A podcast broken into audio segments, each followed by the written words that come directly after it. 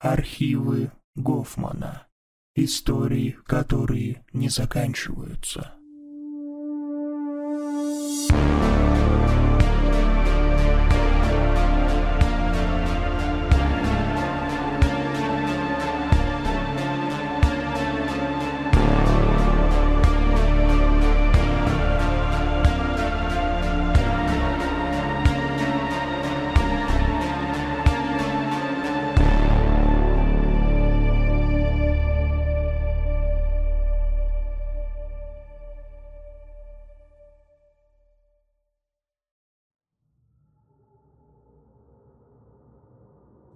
Моя сестра вчера пропала. Думаю, нужно написать с самого начала. Примерно месяц назад женщина с дочерью въехали в дом в нескольких километрах от моего. Я не до конца уверен, почему, но вскоре этот дом стал тем самым домом, который дети обходят стороной по пути в школу, или в дверь которого стучат на спор. Через несколько коротких недель дом заимел плохую славу, на что обычно уходят годы – если не десятилетия. Молва здесь разносится быстро, и вскоре весь город узнал о Гвендолин и ее дочери, Эбигейл. Или, по крайней мере, узнали о слухах и историях, которые о них ходят. Кто-то говорил, что Эбигейл страдала от редкого кожного заболевания или от какого-то вида аутизма. Другие выдвигали гораздо более мрачные предположения. Я не собираюсь распространять слухи. Этому здесь не место – Здесь я бы хотел обсудить факты о последних событиях, которые я сегодня представляю. Первое. Гвендолин и Эбигейл видят редко. Гвендолин время от времени покидает дом и куда-то уходит, но ее никогда не видели в местных кабаках, на почте или где-либо в городе.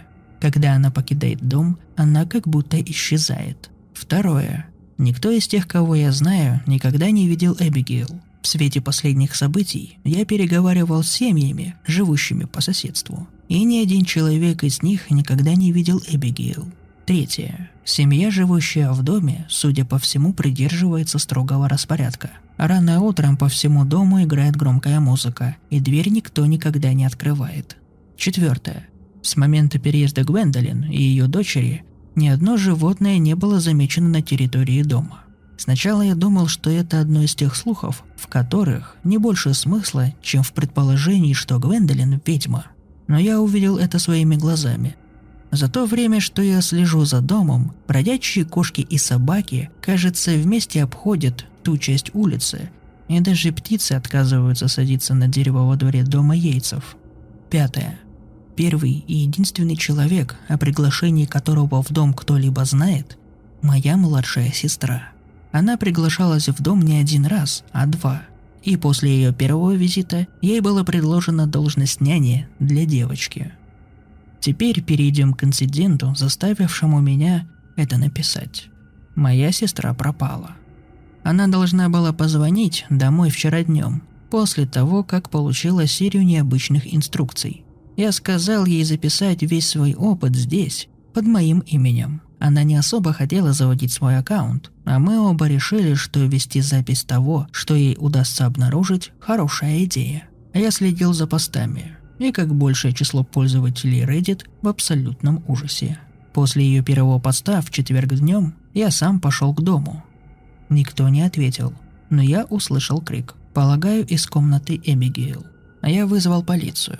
Они приехали, но как только они появились, Гвендолин открыла дверь и сказала, что няня, моя сестра, ушла час назад.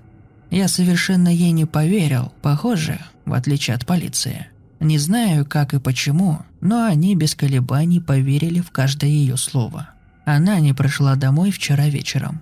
Я видел посты, я читал их и перечитывал, и проклинал ее за несоблюдение четырех правил, которые были четко изложены – она чудесная девушка, правда, но, надо признаться, недогадливая и слишком любопытная. Это должна была быть легкая работа, даже это было немного странно.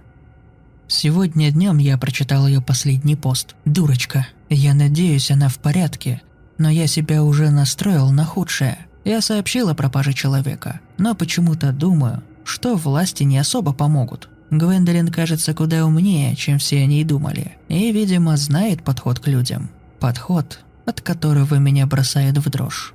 Я собираюсь разузнать все о ней и ее дочери и посмотрю, что мне удастся раскопать о том, что на самом деле происходит в месте, которое моя сестра называет «домом яйцев».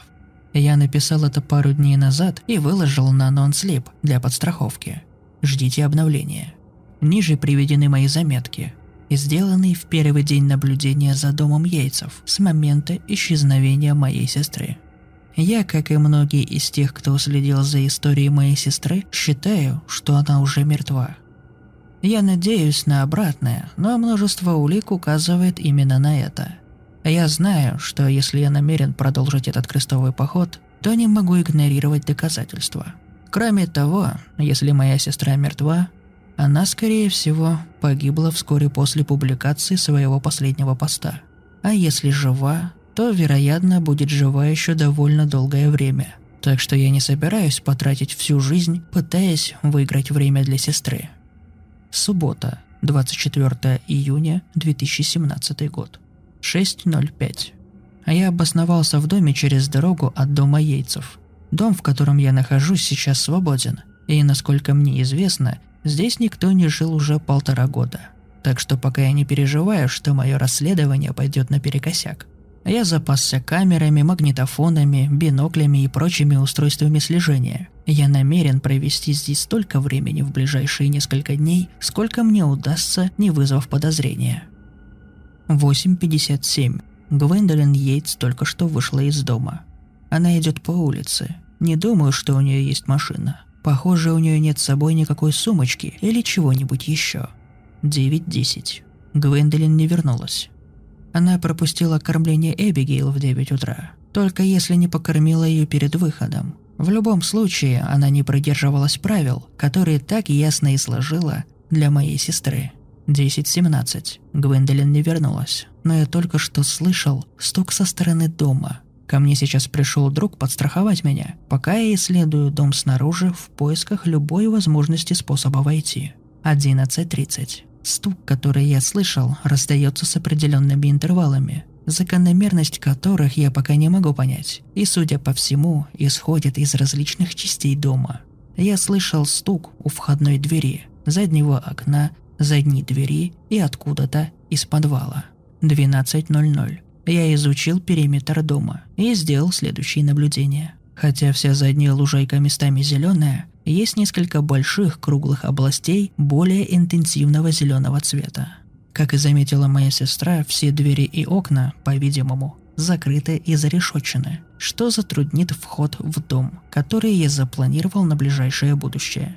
Символ, изображенный в письмах и сфотографированный моей сестрой на двери в комнату Эбигейл, также нарисован на задней и подвальной дверях. Видимо, его используют подобно символу в древних культурах как замок от злых духов. Остается догадываться, что она что-то прячет или от чего-то прячется. В комнате, которую, исходя из описания сестры, я считаю комнатой Эбигейл, нет окон. За обычными решетками, за которые скрывают остальные отверстия в доме, прибиты большие доски. Очевидно, что Эбигейл нельзя видеть остальным, а также ей нельзя покидать дом. Во время следующего осмотра с биноклем я увидел те же символы на досках на окне. 13.00. Гвендолин все еще не вернулась. Это пятый прием пищи, пропущенный Эбигейл, при условии, что больше никто не оставался с ней в доме. 15.15. Полагаю, я только что увидел тень, маленькую, у занавески в одной из спален. Мой друг, который в течение дня периодически был со мной, тоже считает, что видел это. Она была похожа на тень человека, но я не берусь строить никаких предположений, помимо ее формы. Я уверен, что это не была тень Гвендолин. Во-первых, потому что она еще не вернулась. Во-вторых, она не настолько высокая. Мне оставалось полагать, что в доме есть еще один человек. Будь это Тереза, моя сестра или кто-нибудь еще. 21.49. Гвендолин только что вернулась. 21.54. Кто-то кричит в доме, но это не моя сестра. Судя по голосу, кто-то другой. В данный момент я работаю над записью другого журнала. Обновлю информацию так скоро, как смогу. Если кому-либо из вас что-нибудь известно об Эбигейл, Гвендолин, Терезе или про тот символ, пожалуйста, дайте мне знать. Я все еще пытаюсь понять, что именно мне нужно делать. Я знаю, что мне нужно проникнуть в этот дом, и я запасаюсь святой водой, распятиями и корой ясеня. Но я не знаю, что они такое, не говоря уже о том, что сможет меня от них защитить. Как я и обещал вчера, ниже публикую отчет о наблюдении за домом яйцев, составленный мною три дня назад. Воскресенье, 25 июня 2017 год. 6.00. Я провел ночь в доме напротив дома яйцев, чтобы проверить, услышу ли я музыку между двумя и четырьмя часами ночи. Музыка действительно играла в указанное время, но я не совсем уверен, что за музыка это была. Это определенно не было чем-то, что я слышал раньше, и слова были не на английском языке. Инструменты звучали как комбинация диджуриду и арфы, а сама песня напоминала скорее какое-то заклинание, чем релическую мелодию. 9.00. Гвендолин снова уходит из дома, и я собираюсь пойти за ней. Мой вышеупомянутый друг, которого в данном отчете я буду называть Максом, остался следить за домом и пообещал позвонить мне в случае, если произойдет что-то более необычное, чем то, что мы наблюдали вчера. Мы договорились, что я буду звонить и отчитываться ему в начале каждого часа, чтобы обеспечить мою и его безопасность. 10.00. Я только что связался с Максом. Я следовал за Гвендолин примерно 4 мили. 10.30. Гвендолин только что вошла в церковь. Я пойду за ней. 10.45. Она сидит на одной из скамей, и я думаю, что она молится. Ее руки сложены вместе, а голова склонена, словно в покаянии. Могут ли ведьмы переступить порог церкви? Раньше я так не думал, но зато я думал, что она может быть ведьмой или чем-то вроде того. Что-то не сходится. 11.30. Я только что поговорил с одним из священников, который работает здесь. Он сказал, что Гвендолин приходит каждый день. Она ни с кем не разговаривает. Просто приходит и молится весь день.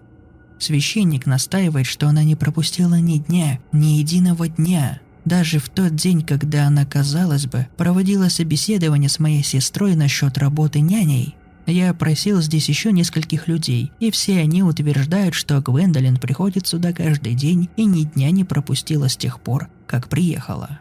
Никто не видел, как она ест, никто не видел, чтобы она уходила куда-либо, пока не закончит молиться.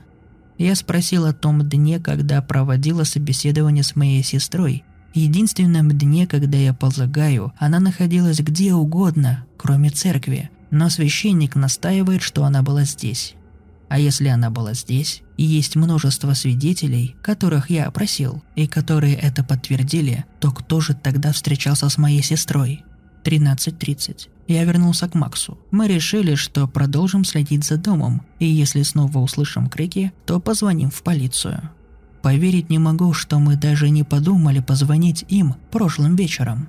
21.55. Полиция уже в пути. Мы только что услышали крик снова. Все тот же ужасный крик, сквозь сумерки, разносящийся эхом по улице. Гвендолин еще не вернулась из церкви, поэтому мы решили, что сейчас самое подходящее время. На этот раз она не сможет сделать то, что сделала с полицейскими в прошлый раз, чтобы заставить их уйти. Мы позвонили анонимно. 22.10. Гвендолин открывает дверь. 22.15. Я не знаю, что происходит. Но мы вели тайную слежку за домом в течение всего дня, и Гвендолин не могла вернуться домой так, чтобы мы об этом не узнали. Но как-то она это сделала. Каким-то образом она открыла дверь полицейским. С чопорной улыбкой в черном платье. Они ушли спустя две минуты. И теперь, когда я это пишу, на улице темно и тихо как на кладбище. Мы позвонили еще раз, но полицейские не стали нас слушать. Диспетчер сказал мне, что если я продолжу звонить сложной информацией о чрезвычайной ситуации, наше местоположение будет отслежено, и нам выдадут обвинение за мелкое правонарушение. Я не был уверен, были ли это действительно ее слова, или же влияние Гвендолин на полицию, каким бы оно ни было, каким-то образом распространилось далеко за пределы крыльца ее дома – мне страшно думать об этом. 23.30. Гвендолин только что прошла по улице и вошла в дом, и крики начались снова. Боюсь, мне придется войти туда самому, если я намерен узнать, что случилось с моей сестрой. Те, кто изучает тот символ, спасибо вам. Я и некоторые мои друзья тоже занимались этим.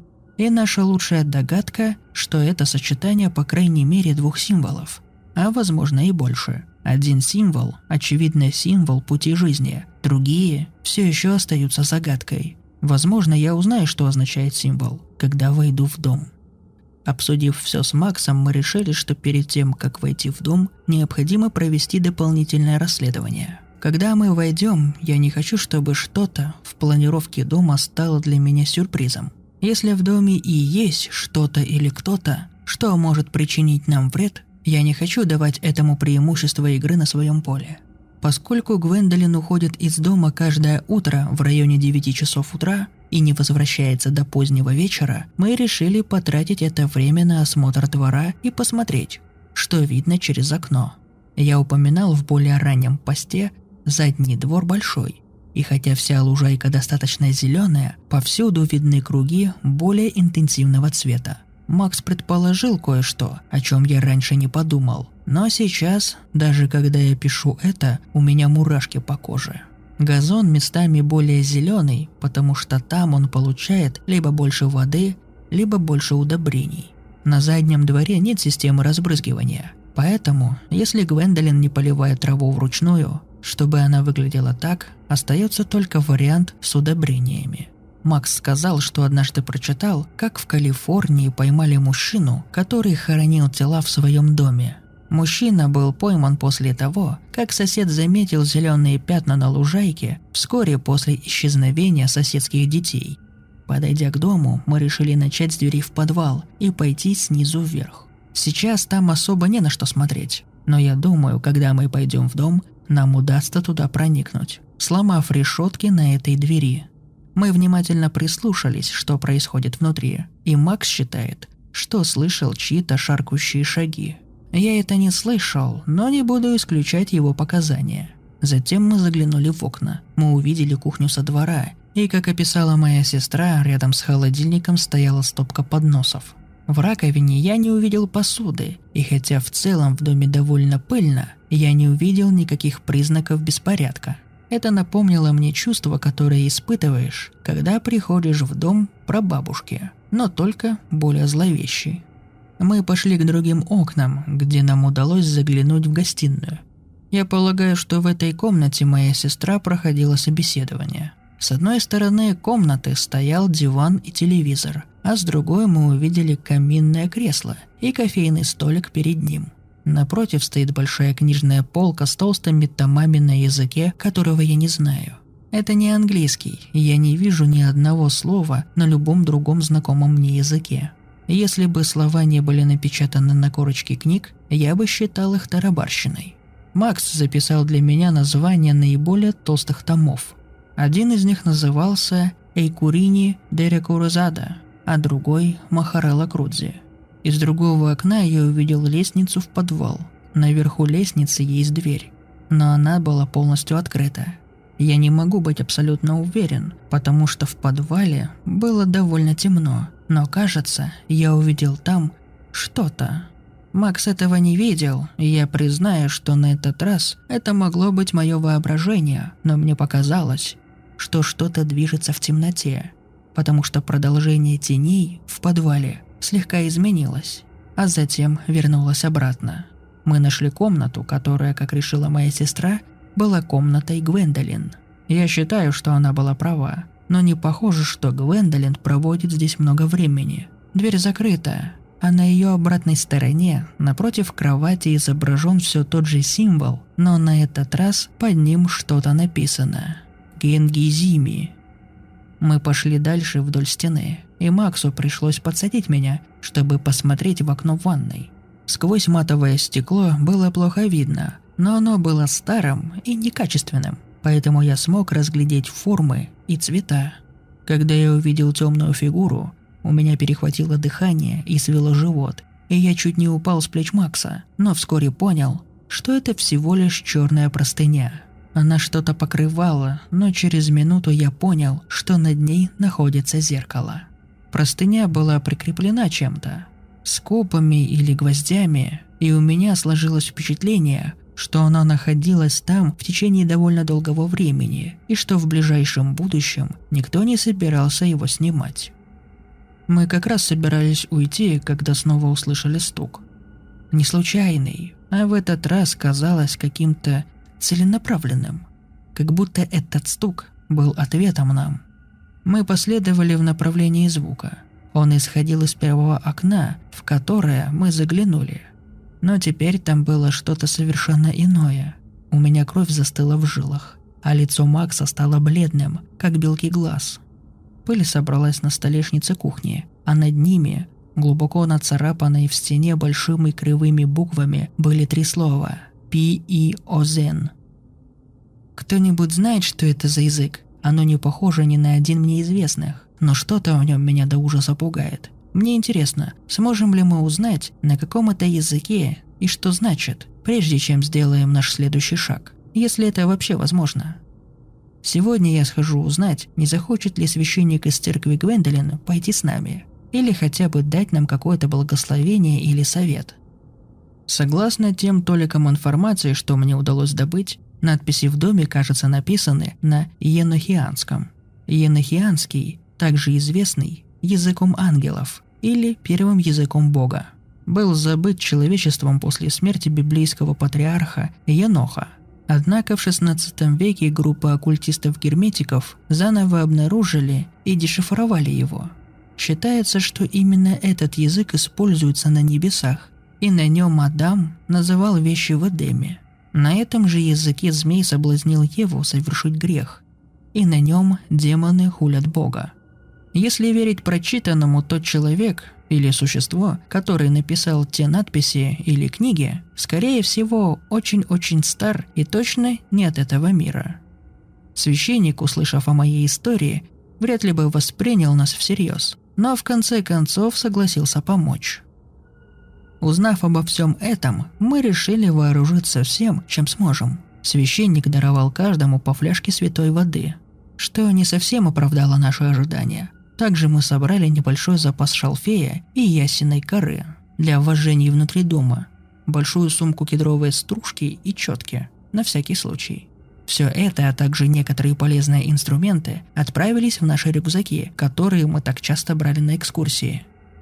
Я подговорил нескольких друзей проследовать за Гвендолин, чтобы удостовериться, что она не вернется домой в самый неподходящий момент. Я не вдавался в детали и не пытался объяснить чего-либо, но они согласились держаться вместе и сообщить нам, если Гвендолин уйдет пораньше, не пойдет в церковь вообще и в целом о других случайностях, даже самых незначительных. Я также подумал о пушке, но в последний момент отказался от этой идеи. Если мы не правы, то пушка поможет сильно осложнить ситуацию. Да и никто не гарантирует, что она поможет во время встречи с Эбигейл или Терезой. На заднем дворе мы распилили решетку и замок к подвальной двери и вошли. Нашей задачей являлось попасть в дом, обыскать его и свалить как можно скорее. Если бы нашли мою сестру, взяли бы ее с собой. Но если нет, то не стали бы долго заниматься поисками. В подвале было темно. Единственным источником света был солнечный свет из распиленной двери. Задняя часть дома выходит на запад, так что солнце было на нашей стороне. При себе у нас были фонарики и по коробку спичек. Запах в подвале был ужасным. Тяжелый железный запах смешивался со смрадом дерьма и плесени. Прикрыв рот и нос, мы продолжили идти вглубь подвала. Внизу мы увидели зарешоченные ворота, которые моя сестра уже упоминала. Снаружи комнаты мы сожгли шалфей, а в дверном проеме разбросали кедровую стружку и пошли дальше. На глаза попадались картинки, которые, как описывала сестра, украшали стены дома – Узкий луч света скользнул чуть дальше, ближе к углу комнаты, и мое сердце остановилось. Женская туфелька шестого размера, полностью покрытая высохшей ржавой кровью. Я сразу узнал туфлю сестры. Я хотел было ее поднять, но Макс остановил меня, напомнив, что мы обещали друг другу ничего не трогать в целях нашей безопасности. Мы вышли из подвала, стараясь двигаться бесшумно, но старые скрипучие ступени оповещали о нашем присутствии. Вооружившись фонариками и бутылками святой воды, мы поднялись на первый этаж. На стене, где для нас было выцарапано послание, лежала свежая штукатурка. Похоже, она была намазана в спешке. Но свою задачу выполнила. Послания больше не было видно. Мы с Максом удивленно взглянули друг на друга и пошли дальше. Подойдя к книжному шкафу, мы осмотрели некоторые тома. Все они были написаны на том самом ехианском языке и, судя по всему, описывали какие-то непонятные ритуалы. Впрочем, ничего, что хотя бы отдаленно походило на ранее увиденные слова и символы, мы не нашли. В комнату Гвендолин мы не пошли, а направились сразу на второй этаж, чем больше времени мы здесь, тем выше риск, а тратить драгоценные минуты на разглядывание постельного белья точно не хотелось. Как только мы взошли на лестницу, раздался стук, заставивший нас обоих подскочить. Обменявшись взглядами, мы продолжили подниматься. Стук усилился, а за ним последовал голос. «Эй, детишки, мы знаем, что вы там!» Похоже, прибыла полиция. Я нервно сглотнул, но мы продолжили путь. Стук превращался в грохот, раздаваясь эхом по каждой ступеньке, и скоро показалось, что стучит не снаружи, а изнутри дома. Дверь наверху была вырвана из петель. Отодвинув ее, я возложил кедровую стружку на порог и вступил в ту самую комнату, где в последний раз доподлинно находилась моя сестра. Комната снова наполнилась подвальным смрадом испражнений. Я закрыл нос и был вынужден стиснуть зубы, чтобы меня не вырвало, когда я понял, что увидел. Пол, стены, потолок. Вся комната была окрашена в ржавый цвет. Кровь. Сердце подсказало мне, что это кровь моей сестры. Мурашки побежали по спине и затылку, словно тысяча паучьих лапок, и дикая дрожь охватила меня.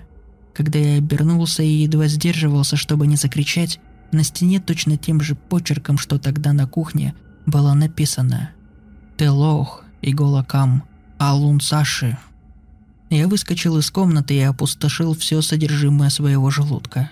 Не отвратительный запах крови и даже не смерть сестры вынудили меня, но что-то другое, что заставило мой желудок скорчиться в спазмах. Когда я взглянул наверх, Макс стоял на лестнице. Я возмутился, какого черта он делает. Мы ведь договаривались держаться вместе. Он ответил, что переживает за Эбигейл, что она всего лишь маленькая девочка, которую бог знает сколько держит в этой комнате. Я подбежал и остановил его. То, как он мыслил и говорил, это был не тот человек, которого я знал столько времени. Я сказал, что мы уходим. Макс запротестовал, и я ударил его по башке и закричал. «Разве ты не видишь, что здесь происходит? Она в твоей голове, она сидит там!»